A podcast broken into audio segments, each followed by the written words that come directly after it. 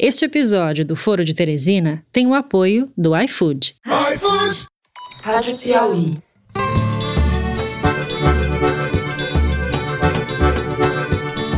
Olá, está começando mais um Foro de Teresina, o podcast de política da revista Piauí. Cheguei aqui pelo voto, os senhores chegaram por indicação de um presidente da República e eu peço a Deus que me ilumine quando a oportunidade se fizer presente de indicar alguém que possa realmente cooperar com esta casa. Hoje, no episódio 120, vejam só, eu continuo sendo Fernando de Barros e Silva, tenho o prazer de conversar mais uma vez com os meus amigos José Roberto de Toledo. Opa, Toledo. Opa, Fernando. Malu Gaspar. Fala, Malu. Oi, gente. E aí? O governo vai pagar tudo. Agora, ele tem que examinar quando há despesas crescendo explosivamente. Agora, é natural que, se nós estamos querendo respeitar tetos, que nós temos que passar uma lupa em todos os gastos. E Bernardo Esteves, ainda nas alterosas, Bernardo. Alô, pessoal. Bom dia, Fernando invasões diárias, aterramento de margens, porque você cria uma legislação excessivamente restritiva que asfixia completamente os setores econômicos, o imobiliário, mas não só, é isso, vamos passar então direto para os assuntos dessa semana. A gente vai abrir o programa falando do novo ministro do Supremo Tribunal Federal, que será indicado pelo presidente Jair Bolsonaro ainda este mês, com a aposentadoria de Celso de Mello. Vamos falar do que significa essa mudança no Supremo. Em seguida, vamos discutir o novo foco da crise na equipe econômica, o Renda Cidadã, programa de renda básica e as gambiarras do governo para tentar driblar o teto de gastos. Por fim, no terceiro bloco, a gente fala das novas boiadas do ministro Ricardo Salles, o ministro contra o meio ambiente, mais especificamente das decisões tomadas essa semana que acabam, entre outras coisas, com a proteção ambiental das restingas e dos manguezais no Brasil. É isso, vem com a gente.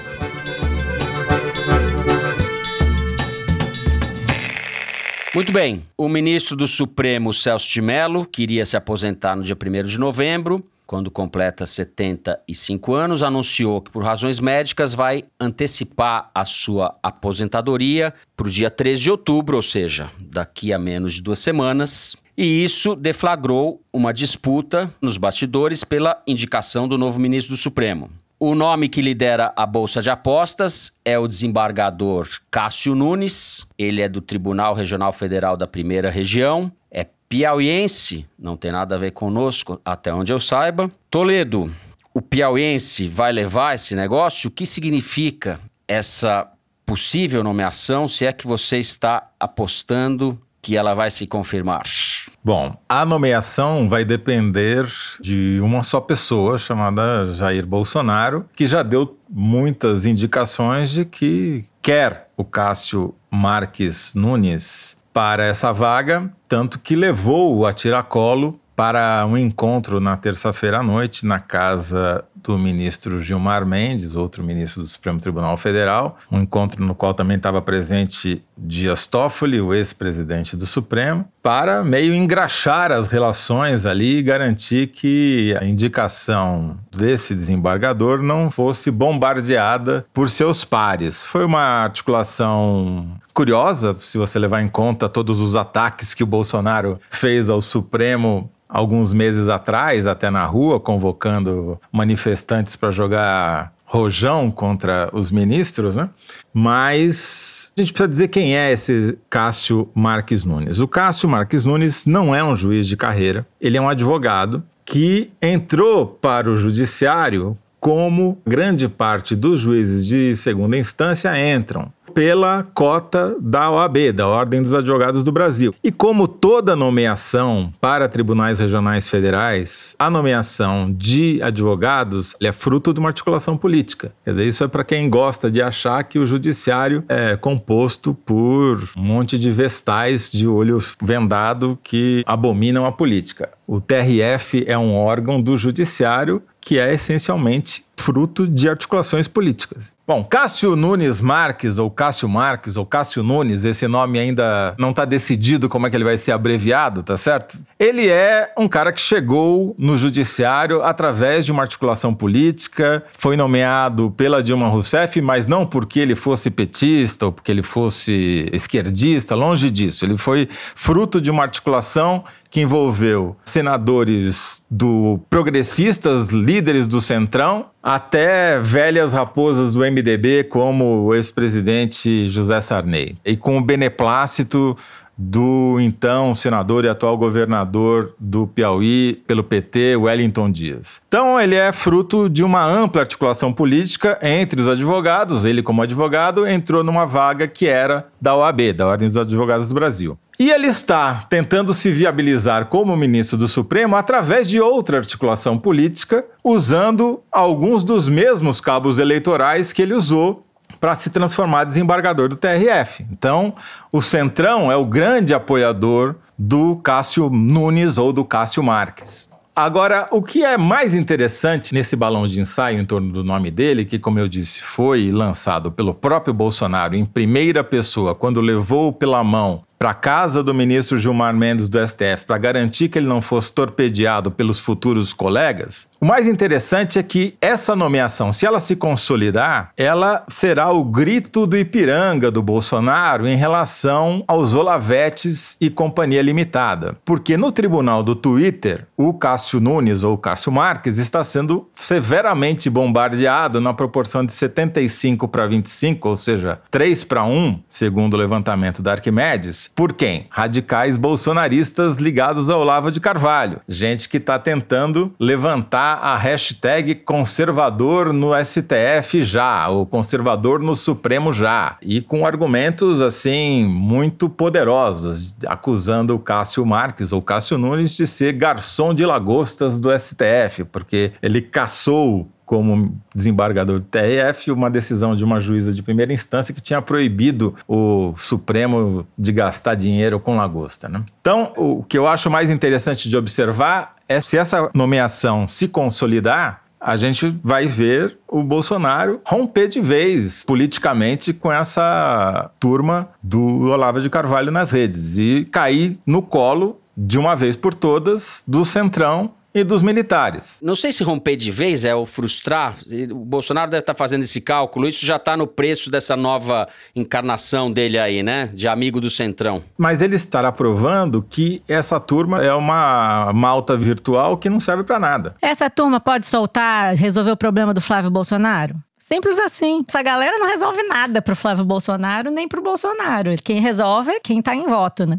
Só para terminar, queria dizer sobre esse caso é que ele é talvez o melhor termômetro de para onde a política vai e uhum. para onde a economia vai também, porque o centrão e os militares só estão nessa pelo dinheiro, tá certo? Pelo, e pelo poder, pelo acesso aos cofres. Então, eu acho que é por aí que as coisas vão. E o Bolsonaro percebeu que é muito mais estável para ele, muito mais seguro apostar na máquina, apostar nas engrenagens da velha política, do que ficar fazendo teatrinho no, nas redes sociais com a nova política representada por esses caras aí que eu citei, o desembargador no tribunal do Twitter. Eu resumiria dessa maneira essa história. O grito do Ipiranga do Bolsonaro. E o Cássio já está tão convencido de que será o ministro que já está conversando com os senadores, já está fazendo campanha com os senadores que precisarão aprovar o nome dele. Maria Lúcia Gaspar.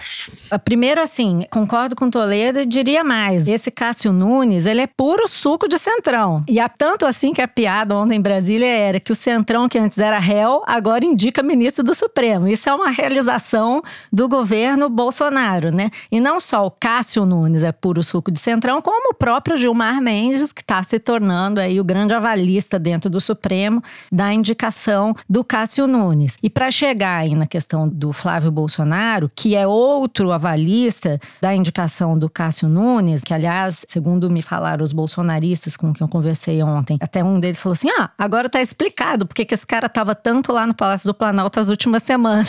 tipo assim, agora fez sentido a presença desse desembargador lá no Palácio do Planalto nas últimas semanas. Ele andava por lá e, segundo dizem, estava fazendo campanha pro STJ, que é o que ele sempre, há cinco anos, ele faz campanha pro STJ. É um sujeito bastante humilde, parece que ele não só tem origem humilde, como ele tem esse comportamento humilde, humilde aquele não é cara palavra, que. Che... Humilde é você, Maria Lúcia.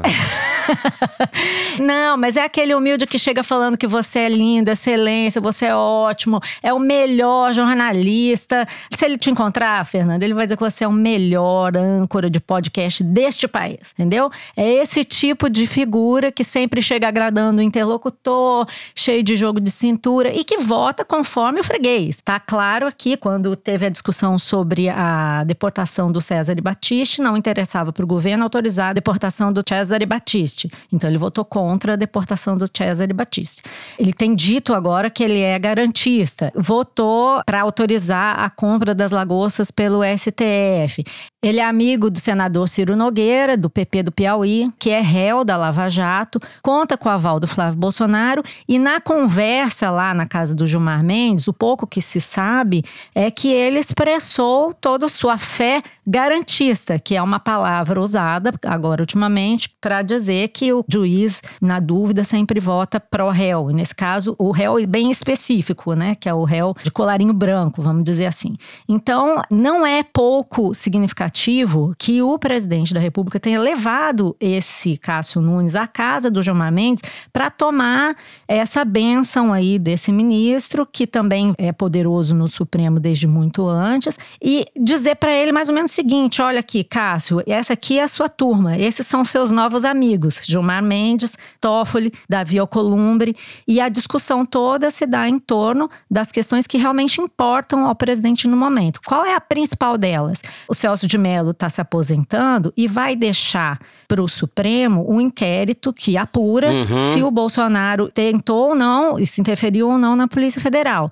Essa aposentadoria do Celso de Mello antecipada em alguns dias, né, não é uma antecipação muito grande, mas segundo, dias. é, segundo o que eu soube na semana passada, ela estava se dando numa tentativa dos ministros lavajatistas para tentar fazer com que o substituto do Celso de Mello nesse inquérito fosse distribuído para qualquer outro ministro do Supremo antes da nomeação do substituto. Então, qual foi o cálculo que eles fizeram? Se o Celso de Mello se antecipar na aposentadoria, a gente distribui logo o processo, pelo menos não fica na mão de um bolsonarista. Lembrando que o Fux Luiz Fux, que foi agora assumiu a presidência do Supremo Tribunal Federal, ele não é um ministro alinhado com o bolsonarismo e assumiu defendendo investigações de corrupção. Vamos saber na prática se isso aí vai fazer sentido, mas ele assumiu defendendo o legado da Lava Jato, entre aspas. Então existe essa tensão e a questão mais urgente é essa questão do inquérito do Bolsonaro.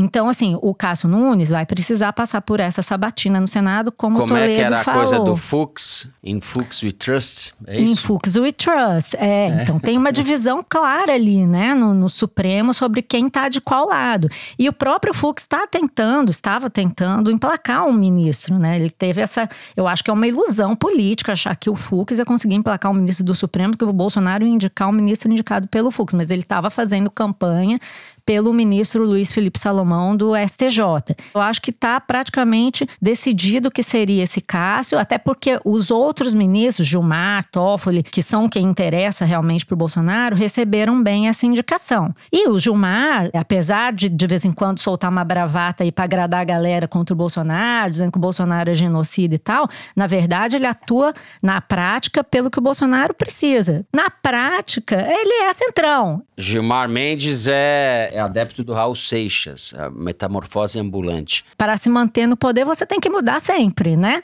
É o Centrão é isso. Vem desde o Sarney, atuou no governo Fernando Henrique, não chamava Centrão, mas sempre foram essas pessoas. Ricardo Barros era um líder importante no Congresso em 2000 e tanto. Ele Gilmar tem seis Mendes, mandatos. que fez aquela, desculpa, Malu, mas só para lembrar, ele impediu que o Lula fosse nomeado ministro da Casa Civil da Dilma, depois caiu nas graças dos petistas quando enfrentou a Lava Jato, e agora aqui está servindo de Ele serve a si próprio. anfitrião do rapaz aí que vai pro STF. Isso, o Gilmar Mendes, que não caçou, por exemplo, a chapa de uma Temer para poder permitir que o Temer ficasse na presidência. Então ali não tem nada fortuito, não tem nada casual e também não tem nada ideológico, né? A questão ali é servir ao freguês da vez. E o Cássio Nunes, ao que tudo indica, se mostra bastante aplicado nessa lição. Então, por isso que eu acho que não tem por que o Bolsonaro não querer indicar o Cássio Nunes, até porque quando você lê o noticiário hoje, muita gente, vários jornalistas dizendo que o Cássio Nunes é um desembargador muito bom, ele tem muita produtividade,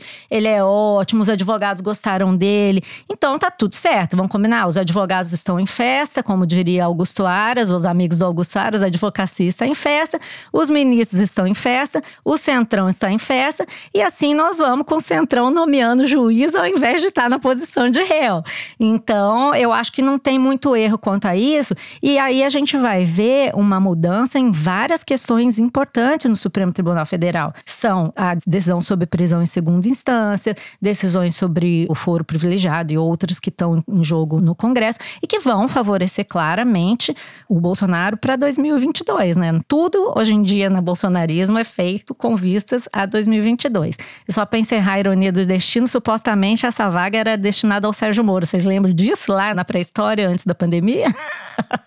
Só para lembrar, esse é o primeiro ministro do Supremo que o Bolsonaro vai indicar, é, né? No ano Sim. que vem ele vai indicar mais um, pelo menos, que deve na ser. Na vaga do Marco Aurélio. Do Marco Aurélio, que vai também chegar na expulsória, né? Vai completar os 75 anos. E aí talvez entre um ministro terrivelmente evangélico, que foi a promessa que ele tinha feito e não cumpriu para os seus seguidores, né? O que essa, esse episódio todo mostra é que o Bolsonaro ele se transveste de alguém ideológico, mas na verdade é um cara político da mais velha cepa do fisiologismo, né? Ou seja, vamos é dando o que recebemos e é recebendo o que damos. Então, ele está fazendo essa é, barganha. É isso. Seja como for, ouvinte, daqui a 13 dias ou 12, agora quando você está ouvindo, o Brasil estará um pouquinho pior.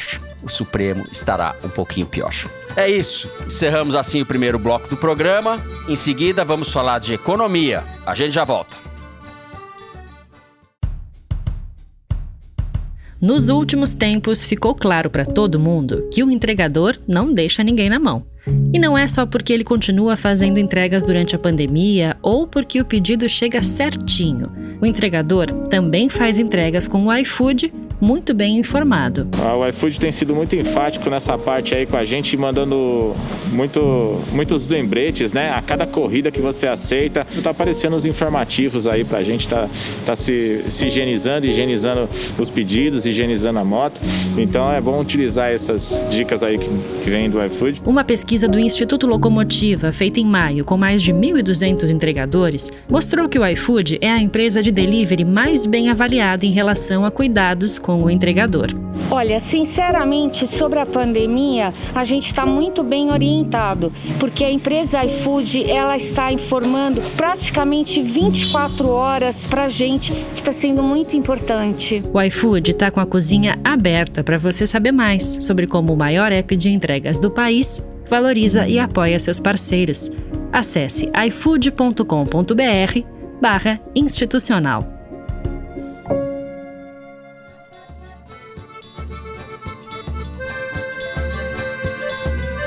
Muito bem, o presidente Jair Bolsonaro continua obstinado com a ideia de criar um programa de renda mínima. Ele descobriu que os pobres existem e que isso pode ser bom para ele. Ele tentou o Renda Brasil, não deu certo. Agora é a vez do Renda Cidadã. Mudou o nome, o problema continua. O governo não sabe de onde tirar o dinheiro para financiar o programa. A proposta que foi apresentada no começo dessa semana tiraria dinheiro de duas fontes, basicamente. Primeiro, do Fundeb, o Fundo de Manutenção e Desenvolvimento da Educação Básica, e a outra fonte seriam os precatórios, ou seja, o dinheiro que seria usado pelo Estado para pagar as dívidas. A proposta foi muito mal recebida, criou pânico no mercado, etc, etc, como todo mundo já sabe. O mercado, evidentemente, não estava preocupado com o Fundeb, mas com o calote da dívida do governo.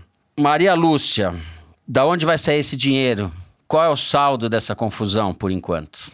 Bom, a situação em Brasília tá de vaca não reconhecer bezerro, né? Para usar uma metáfora ao gosto do bolsonarismo. Assim, a realidade do governo está se impondo ao mercado e a realidade é muito dura. A realidade é pura e simplesmente que o governo está perdido. Eu diria perdidaço, né? Ontem assim eu estava ouvindo uma gravação de uma teleconferência que o líder do governo Ricardo Barros fez com 80 economistas-chefe e analistas de mercado financeiro para tentar acalmar entre aspas, o mercado. E a coisa era de dar dó. Ele passou uma hora apanhando. A primeira pergunta para ele foi justamente isso que você está dizendo. Qual é a proposta do governo, líder? E a resposta dele foi assim: olha, gente, está tudo muito confuso. Eu não sei. eu fiquei com pena. Porque, assim, ele disse que estava tudo muito confuso, que o governo estava comprometido em não furar o teto, e saiu meio assim. Primeiro, que não entendeu, ficou evidente que até agora o governo não entendeu muito bem por que, que o mercado financeiro reagiu tão mal a essa proposta. Tanto que no final da conversa, depois de 47 minutos de protesto das pessoas dizendo que aquilo era um absurdo, que não dava para ser e tal, não sei o quê, no segundo dia ainda, já teve uma teleconferência no dia anterior que também terminou em catástrofe.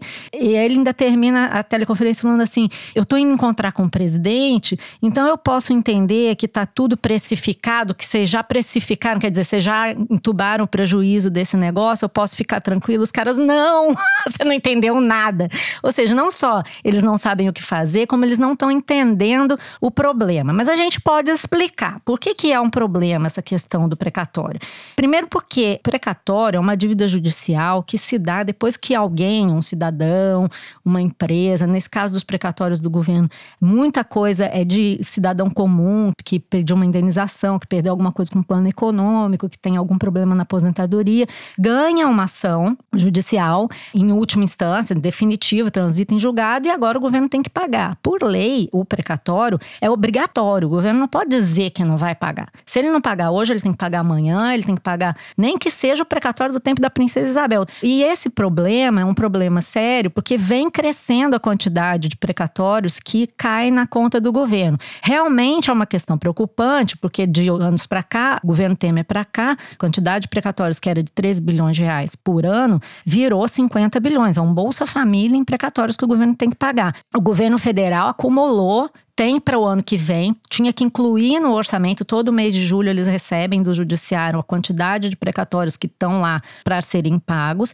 E realmente o Paulo Guedes, a equipe econômica, tomou um susto, sendo que o governo tem de dinheiro livre para aplicar no orçamento 26 bi. Realmente é uma questão difícil. Mas como todo problema sério, né, delicado, isso tem que ser tratado de forma séria e não do jeito que o governo tratou. Cara, é a Bangu, foi isso que o governo fez. Alguém no governo desesperado para tentar encontrar uma fonte de renda para esse renda cidadã, renda Brasil, seja lá o nome que tiver, olhou para esses precatórios e falou assim: ah, beleza, a gente então dá um calote no precatório, diz que não vai pagar esse dinheiro, e com esse dinheiro que a gente não tem, a gente paga o Bolsa Família, ou Renda Brasil, ou seja o que for. E a gente vai falar isso pro mercado e vai ficar todo mundo feliz. Gente, pelo amor de Deus, é uma quantidade de faltas de noção que uhum. chega até a ser ridículo. Por quê? Porque não é só isso. O credor o mercado financeiro, ou seja, quem for que tem qualquer dívida pendente no governo, porque vamos lembrar que o mercado financeiro, ele é o Faria Limer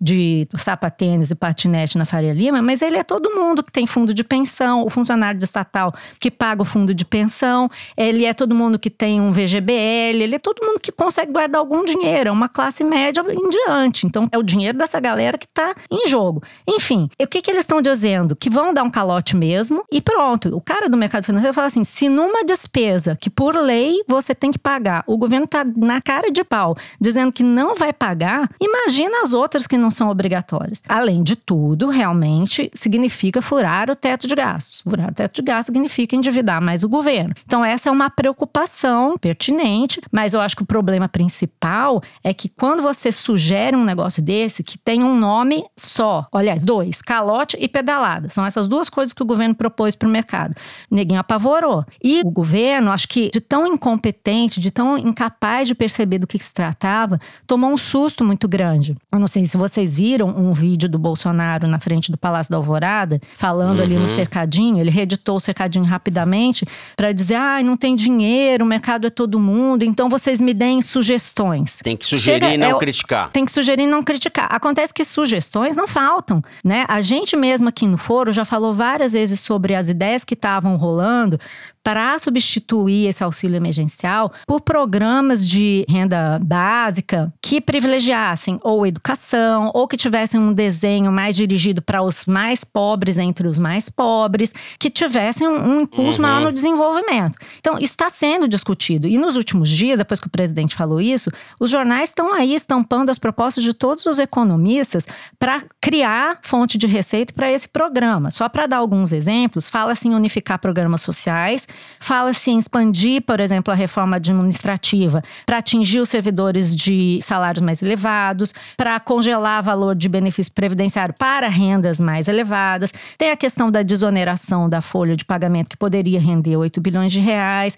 Mas qual que é a verdade? São todas propostas muito difíceis. Todos esses setores que a gente está tá falando, eles têm lobby. E o presidente Bolsonaro, ele quer, já falei isso no outro programa, vou falar de novo, ele quer tirar a meia sem tirar o sapato. Não dá para você tomar uma decisão difícil sem desagradar pessoas. Então, assim, você tem o centrão lá, que realmente está trabalhando pelo presidente, mas você tem na cabeça, tendo ideias sobre como criar esse negócio, basicamente pessoas que não têm competência para tal. A verdade é essa. E depois que nasce o filho feio, filho feio não tem pai. O Paulo Guedes, ao invés de se preocupar em como que vai resolver o problema, passou os últimos dias acusando os outros de serem os autores da besteira. E no final, o que a gente vê é esse retrato do Ricardo Barros na teleconferência, indo tomar porrada de analista de mercado sem ter nada para dizer. E o prazo para fechar o orçamento está se aproximando. Então eu posso fazer uma aposta aqui para vocês. O presidente quer porque quer esse renda cidadã.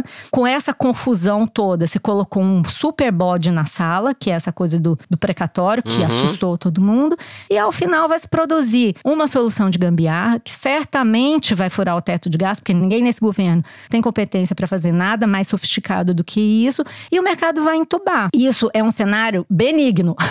o maligno é terminar o ano desse jeito, e o Paulo Guedes certamente saiu desse episódio, se é porque era possível isso, menor ainda do que ele entrou, porque não só ele não entrega nada, como ele tumultua, né? Ainda arrumou uma briga com o Rodrigo Maia, dizendo que o Rodrigo Maia interditava o debate das privatizações. O Rodrigo Maia respondeu dizendo que ele era desequilibrado. Bom, Toledo, eu queria prestar solidariedade aos meus amigos da Faria Lima, porque eles acreditaram no que o Paulo Guedes prometeu, que precisamente nessa data, três meses atrás, ele prometeu que o Brasil estaria numa recuperação em V, e aí ia surpreender o mundo. E, então eu queria me solidarizar, eu tenho muitos amigos ali na Faria Lima, então minha solidariedade a vocês que acreditaram no Paulo Guedes, que acharam que ele estava falando sério. A realidade, três meses depois, qual que é? O Brasil perdeu 7,2 milhões de postos de trabalho, está com a taxa de desemprego de 13,8%, 13 milhões de pessoas sem ocupação e popularidade do Bolsonaro, incrivelmente, está nos 40%. Mantém-se ali. Como isso é possível? Saiu quarta uma pesquisa do Data Poder 360 confirma o que o Ibope já tinha dado, está nessa faixa de aprovação aí do Bolsonaro, na faixa dos 40. Mas o que é mais interessante nessa pesquisa, que também já aparecia na do Ibope, mas aqui é ainda mais óbvio, é quem mais aprova o Bolsonaro? Você vai dizer, bom, os desempregados vão ser, ou aqueles que vivem de bico, devem ser os que mais rejeitam, mas é justamente o contrário. Entre quem está desempregado ou não tem uma renda fixa, que é quase metade da população economicamente ativa ou nesse caso inativa também, 46% acham o governo ótimo e bom e só 18% acham ruim e péssimo.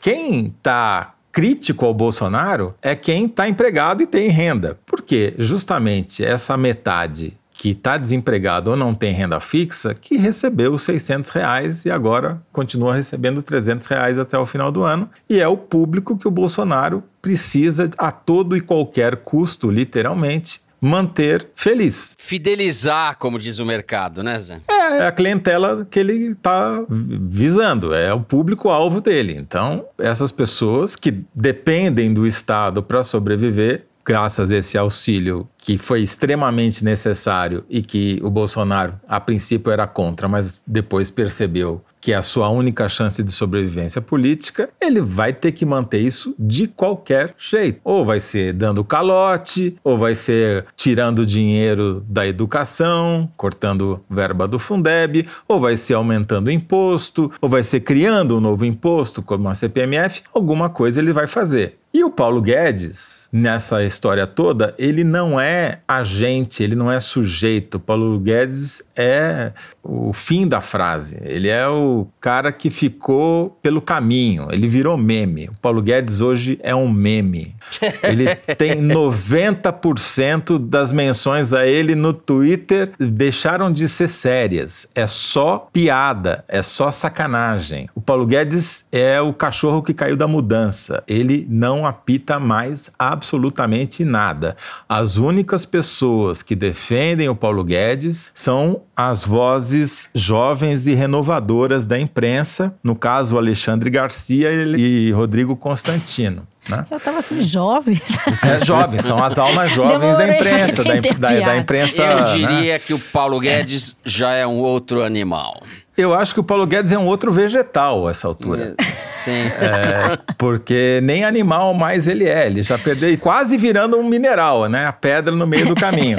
Exato. O Paulo é Guedes mesmo. acabou. Ele viu uma piada, uma piada ambulante. O problema todo é que a gente está numa situação terrível do ponto de vista econômico. Você teve 25% de perda de renda dos trabalhadores, você tem 7 milhões a menos de vagas e a locomotiva está desgovernada, porque não tem maquinista. A única preocupação do presidente da República é perpetuar o auxílio para esse público novo eleitorado que ele descobriu. É, e ele vai fazer a gambiarra que for para manter isso. Quem apoia, quem sustenta o Bolsonaro no poder hoje? O Centrão e os militares. Que, que querem o Centrão e os militares? Gasto público. É óbvio, eles vivem disso, eles permanecem lá por causa disso. A gente deu uma reportagem da Marta Solomon essa semana no site da Piauí mostrando o que, que o general Braga Neto fez com o dinheiro da intervenção militar no Rio de Janeiro quando ele era o interventor. Ele fez de tudo, menos combater a criminalidade no Rio de Janeiro. Ou seja, essa aliança do Centrão, MDB, com os militares vem de antes do Bolsonaro. Começou lá no governo Temer e se sustenta agora. Não mudou nada. Trocou a figura na presidência da República, mas a política continua a mesma. Talvez esteja até mais intensa, né, Toledo? Porque como o governo não tem articulação política, o Centrão vai tomando conta de tudo. Tomou o judiciário, tá tomando conta dos militares, né? Modéstia à parte, escrevemos isso daí na Piauí, Toledo. O que me chama a atenção nisso tudo, da fala da Malu, desse encontro, desse converscote do Ricardo Barros com o mercado, é, ao mesmo tempo, o improviso, o despreparo do sujeito e a subserviência, uma coisa de louco. Como as políticas são decididas no Brasil, né? Ele quer agradar essa turma, e quer ao mesmo tempo continuar fazendo distribuição de cesta básica embaixo. É, mas se ele soubesse o que fazer, talvez fosse mais fácil, né? Ele não tem a menor ideia do que ele faz. Ele fica olhando em volta e procurando alguém que ofereça para ele uma solução. Isso não é governar, né? Vamos combinar? É. Isso não é dirigir um programa do nível do Foro de Teresina. O apresentador está perdido, é isso, gente? O apresentador tá que nem o Ricardo Barros na teleconferência com os analistas. Aí não, eu jamais teria aquela dignidade toda, aquela vida reta, isso não temos. Com isso, o segundo bloco do programa vai ficando por aqui. É a vez agora do número da semana. O Luiz Maza, nosso diretor, vai cantar aí um número que é tirado da sessão Igualdades, publicada toda segunda-feira no site da Piauí. Fala, Luiz. Então, Fernando, o número dessa vez é 88,9 mil. Essa é a quantidade de novos filiados que entraram para o PSL, ex-partido do Bolsonaro, de janeiro a agosto desse ano. Foi o partido que mais cresceu nesse período pré-eleitoral. Com essas 89 mil filiações, o PSL teve praticamente o triplo de adesão que o Aliança pelo Brasil, partido que o Bolsonaro está tentando criar desde o final do ano passado e que só conseguiu até agora cerca de 33 mil assinaturas válidas no TSE. Agora, essa igualdade tem um dado interessante que é o seguinte: de abril de 2019 a abril de 2020, o PSL e o Partido Novo Novo, que são a nova direita, né, ganharam juntos 172 mil filiados. E nesse mesmo período, PSDB e DEM, que a gente poderia dizer com algumas aspas que são a velha direita do Brasil, perderam 158 mil filiados. Quer dizer, quase a mesma proporção. Houve uma mudança de eixo na direita brasileira e esses dados deixam isso muito claro.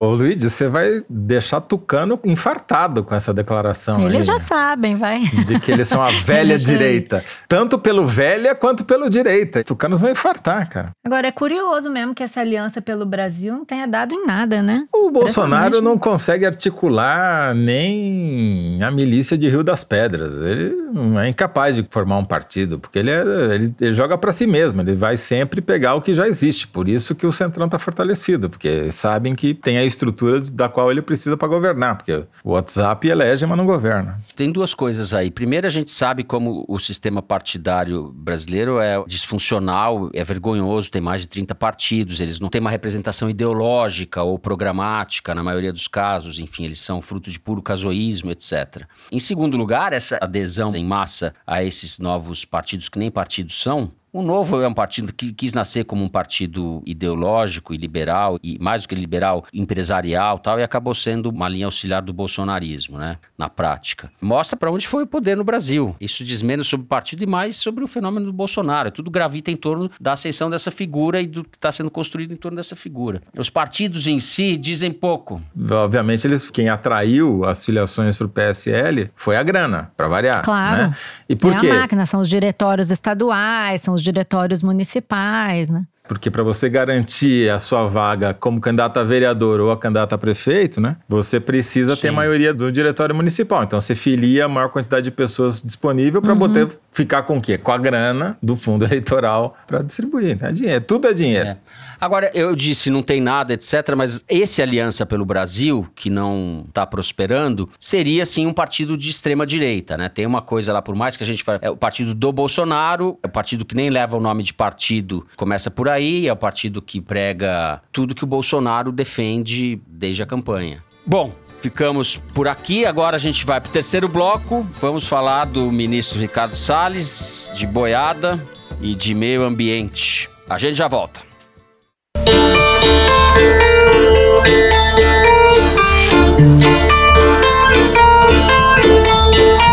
Diz na ficha militar, 1,83m, branco, olhos azuis. Nos arquivos da Câmara, que já passou por cinco partidos. Na biografia oficial, que destacou-se na defesa dos valores cristãos e da família. Mas nada disso me explica quem realmente é Jair Bolsonaro.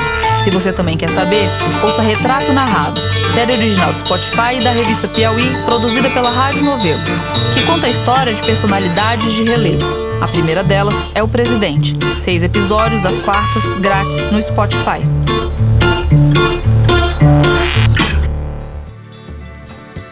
É isso aí, gente. Ouçam o retrato narrado. Ali está a origem e um pouco da explicação do que é Jair Bolsonaro. Esse primeiro episódio, para mim, foi muito esclarecedor sobre por que, que o Bolsonaro gosta tanto de índios, de negros quilombolas e da família Rubens Paiva. Tá tudo ali explicado. Muito bem. A situação do Pantanal é a que sabemos. A situação da Amazônia, dramática, também é o que sabemos.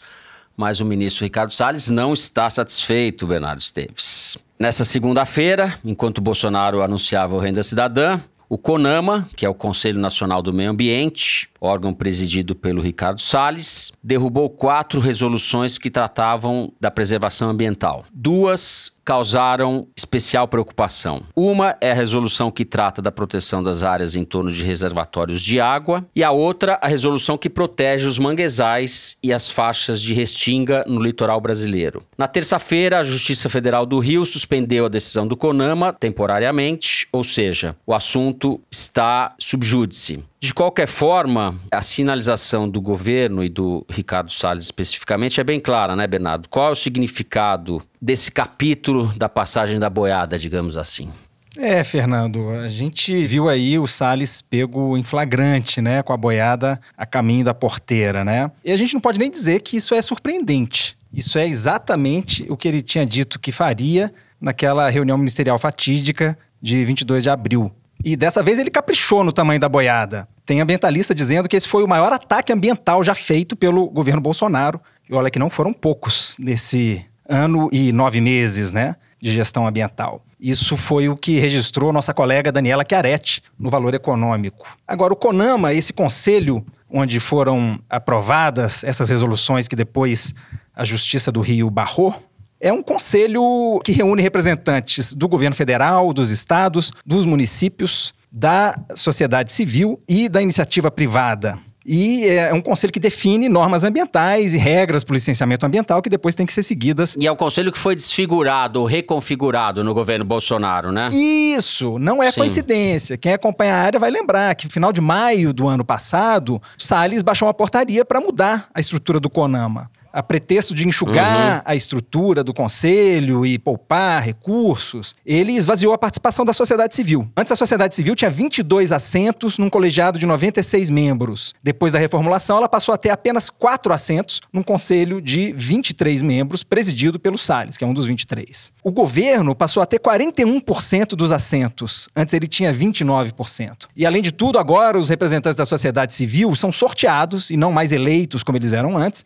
e têm uma mandato de apenas um ano. Quer dizer, as pessoas chegam lá, não dá nem tempo de se aclimatar e começar a se articular e já tem que ser trocados. E aí o Salles, como ministro do Meio Ambiente, ele é o presidente do CONAMA. E nessa condição ele divulgou só na sexta-feira passada a pauta da reunião, que ia acontecer três dias antes. Quer dizer, não é uma atitude de quem quer dar visibilidade para essa discussão, né, aparentemente. Eu te pergunto, Fernando, a quem você acha que interessa afrouxar a proteção sobre essas áreas de mangue e de restinga? Isso atende aos interesses da especulação imobiliária, de gente que quer erguer grandes complexos turísticos naquelas áreas e fazer dinheiro às custas da piora da qualidade de vida da população toda. Essas resoluções que o CONAMA aprovou e que depois foram barradas pela Justiça, elas ferem o direito que a gente tem, está registrado na Constituição, a um meio ambiente ecologicamente equilibrado, artigo 225. E fere também, a gente tem no direito ambiental, o princípio do não retrocesso, que diz que a gente não pode voltar atrás em proteções que já existem para o meio ambiente. E claramente é o que a gente tinha nesse caso. Isso porque alguns danos ambientais podem ser irreversíveis.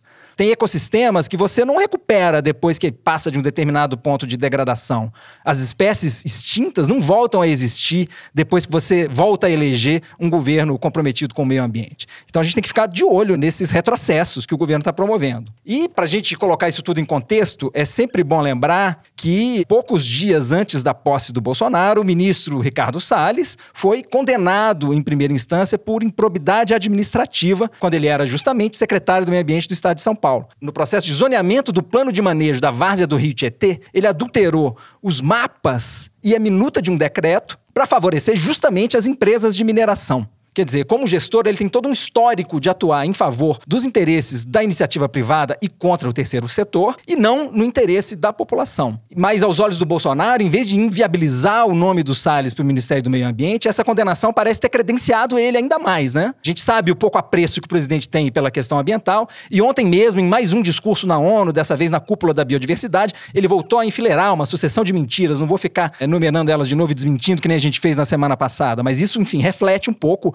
o lugar em que ele coloca essa discussão é. ambiental, né? O cara é um tarado da destruição do meio ambiente. Ele está fazendo um programa, ele se destaca num governo que a gente sabe o que é, ele consegue se destacar. A obra dele realmente é impressionante. Pois é, e especificamente nessas reuniões do CONAMA, em que são decididas normas ambientais importantes que têm que ser seguidas, é um espaço em que a gente tem que estar de olho, né? Assim, desde o começo ele vem mostrando em que time que ele está jogando. Ele já teve ocasião, por exemplo, de fazer passar normas mais restritivas para a poluição de motocicletas, por exemplo. Mas em vez disso, ele preferiu se alinhar aos fabricantes. Quer dizer, não é um ministro que está ali agindo pelo interesse da sociedade, pelo interesse de um meio ambiente ecologicamente equilibrado, que é o que manda a Constituição. Agora, alguém pode alegar que a justiça barrou as resoluções do do CONAMA e que as instituições estão funcionando. Mas não dá para a gente contar com o judiciário para frear cada boiada que o Salles quiser passar, né, Fernando? Até porque, vamos admitir, se o direito constitucional ao meio ambiente ecologicamente equilibrado tivesse prevalecido até aqui, o Salles não continuava à frente do Ministério. O Ricardo Salles é o cara que quer ladrilhar a Amazônia, quer aterrar o mangue e quer transformar o Pantanal num deserto, né? Basicamente é isso. Mas ele é um cara muito competente. Talvez ele seja o ministro mais competente desse governo para fazer o mal, mas ele é muito competente. Ele tem foco, ele sabe quem são os seus aliados, ele sabe o que, ele quer fazer, sabe como fazer e, enfim. Quem sabe, né, quando ele deixar esse governo, ele terá o mesmo destino que teve quando deixou o governo Alckmin, que foi, aliás, quem o pariu, né? Quem sabe ele seja condenado pelos seus atos. Ele está sendo investigado, né, por enriquecimento ilícito, né? Existe uma investigação, o sigilo dele foi quebrado. É, tem duas questões, né? O julgamento de segunda instância dessa ação de quando ele era secretário do Meio Ambiente ainda vai acontecer. E ele está sendo de novo denunciado por improbidade administrativa, agora como ministro, né? Pelo Ministério Público Federal que é aquela ação sobre as nomeações e todas as, o desmonte do IBAMA, quando ele tirou todos exatamente. os superintendentes e deixou a estrutura de fiscalização acéfala, né? É isso. Enquanto isso, né, o Pantanal continua queimando. Quer dizer, é impressionante as, as prioridades do ministro. Né? A gente está publicando essa semana, na verdade, desde a semana passada, na Piauí, uma série de. uma espécie de diário, depoimentos de um biólogo, Hugo Fernandes, que está numa expedição percorrendo o Pantanal de sul a norte e ele vai narrando a cada lugar onde o aviãozinho da expedição para, ele vai narrando as cenas que ele está encontrando. Ele já passou pelo Parque das Onças, no penúltimo depoimento, ele falou que tinha chegado ao inferno, porque é a região que está queimando mais agora.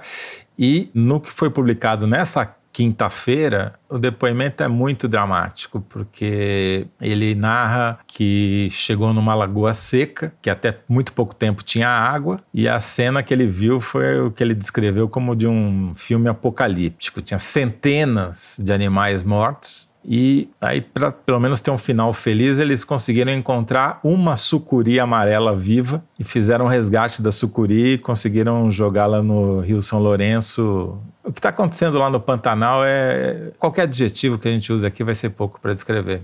Só comentar que, apesar dessa situação periclitante aí, uma coisa que a gente tem que considerar é que esse combate do Brasil ao meio ambiente, do governo brasileiro ao meio ambiente, virou um assunto global, né?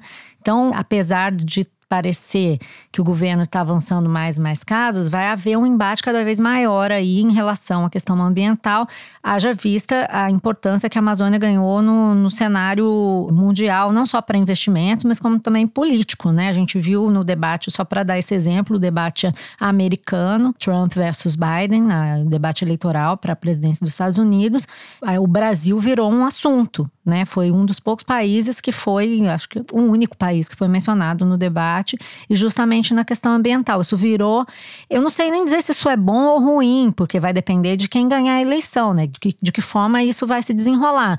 Mas não é um tema lateral, entendeu? Virou um tema, eu acho que é importante a gente notar que vai ser cada vez mais um tema relevante. Só para completar a informação, o Biden colocou como proposta, se ele ganhar a eleição, começar imediatamente a organizar o hemisfério ocidental, imagino que ele tenha querido dizer isso, e o mundo para fazer alguma coisa como oferecer 20 bilhões de dólares para a Amazônia, para o Brasil não queimar mais a Amazônia. Obviamente é uma lógica meio gringa, assim, uma coisa que não é bem assim que a banda toca, mas de qualquer maneira mostra o tamanho que essa questão está ganhando para o mundo e provavelmente vai ter repercussão aqui também, dependendo do resultado das eleições americanas. O meio ambiente virou uma espécie de cartão de visitas ou de exemplo concentrado do significado do governo Bolsonaro, né? É onde essa política ou esse vetor está mais claramente configurado, né?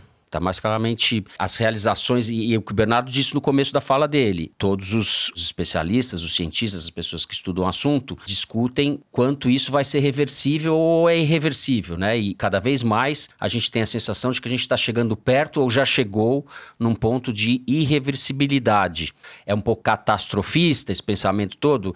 É, mas ele está amparado em argumentos sólidos gente que estuda isso há décadas, né? E agora parece que a ficha caiu caiu a ficha justamente no momento que a gente tem o governo mais predador da história do Brasil. É, só que a questão é a seguinte, né? O governo Bolsonaro está tentando transformar essa questão da Amazônia numa questão de soberania nacional, né? Isso é ideologia pura, para encobrir a realidade. Não é uma causa da esquerda a questão da Amazônia. As lideranças mundiais, os grandes empresários do mundo, globalizados, etc., já perceberam que isso é importante. Então, o capital, o grande capital mundial, também já percebeu que a questão ambiental como um todo é importante.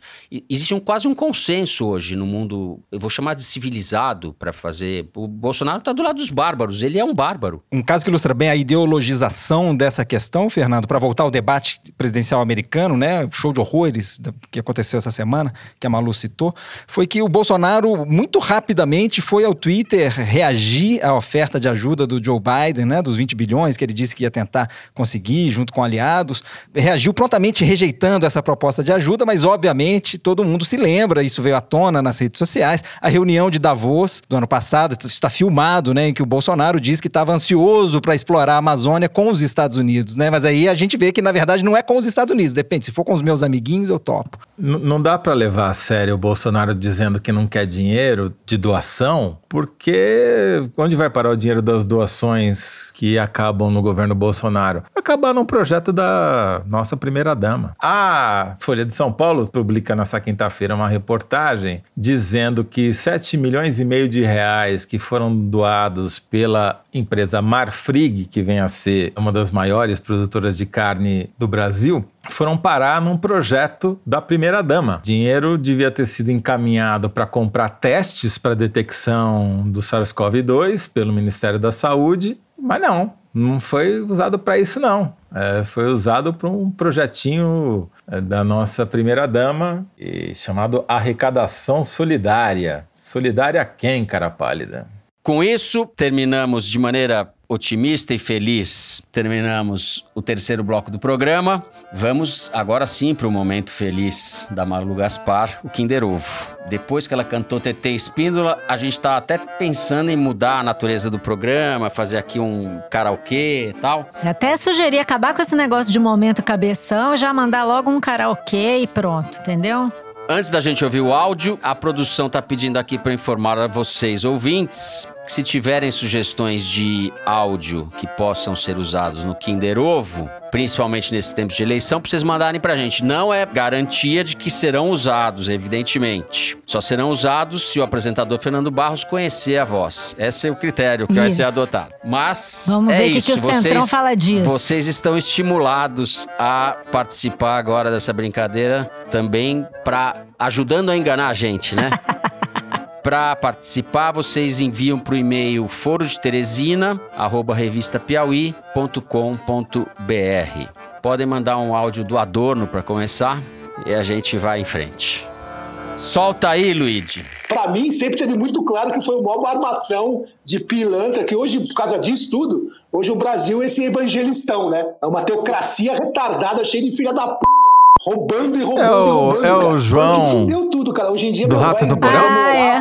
Olha só. Olha. Olha o Toledo. Pelo menos uns 10, 15 anos, cara. Isso aí é, é tudo um plano Bonito. mirabolante dos Estados Unidos, eu acho. Colocou esse fantochão aí. A hora que o, o Brasil começa a se destacar... Eu e o Dado coisa, do Labela gostamos muito do João. Tudo capa de revista, né? O Brasil, estamos conseguindo, não sei o quê. Cara, os Estados Unidos já falou, meu, vamos acabar com esses ah, caras, velho. Cara, dá medo do mundo porque esses militares, cara. Meu, cara, é, é a pior corja que eu já vi na minha vida. Só merda. Saca?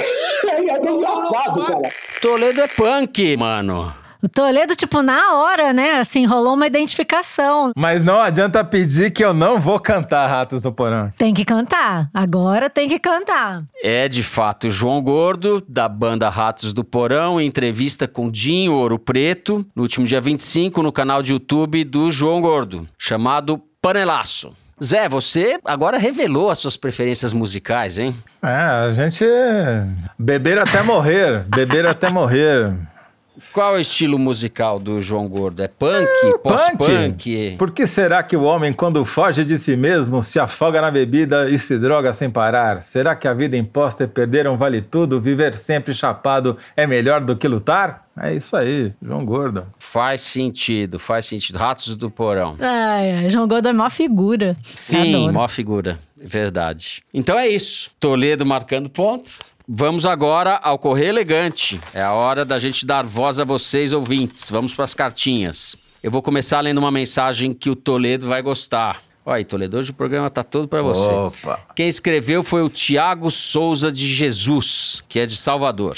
Ele diz o seguinte: Olá, meus companheiros de treino. Sim, porque costumo ouvir o foro enquanto faço exercícios dentro de casa, logo depois de uma maratona de aulas pela manhã. Recentemente, eu, que sou professor de história, fiz com os meus alunos do sexto ano um jogo de perguntas e respostas sobre a Grécia Antiga. Numa das perguntas, coloquei como alternativa o vocábulo forístico caquistocracia. Depois expliquei para eles o significado. Abraços a todos vocês. Tiago Souza de Jesus. Abraço, Tiago. Esses professores comunistas aí, ó. Comunismo helenista! Esse comunismo helenista de vocês! Bom, como vocês sabem, as pessoas usam o foro de Teresina para tudo. É que nem bombril, tem mil e uma utilidades, né? Tem gente que usa para lavar louça, tem gente que usa para fazer exercício, tem gente que usa só para perturbar o vizinho.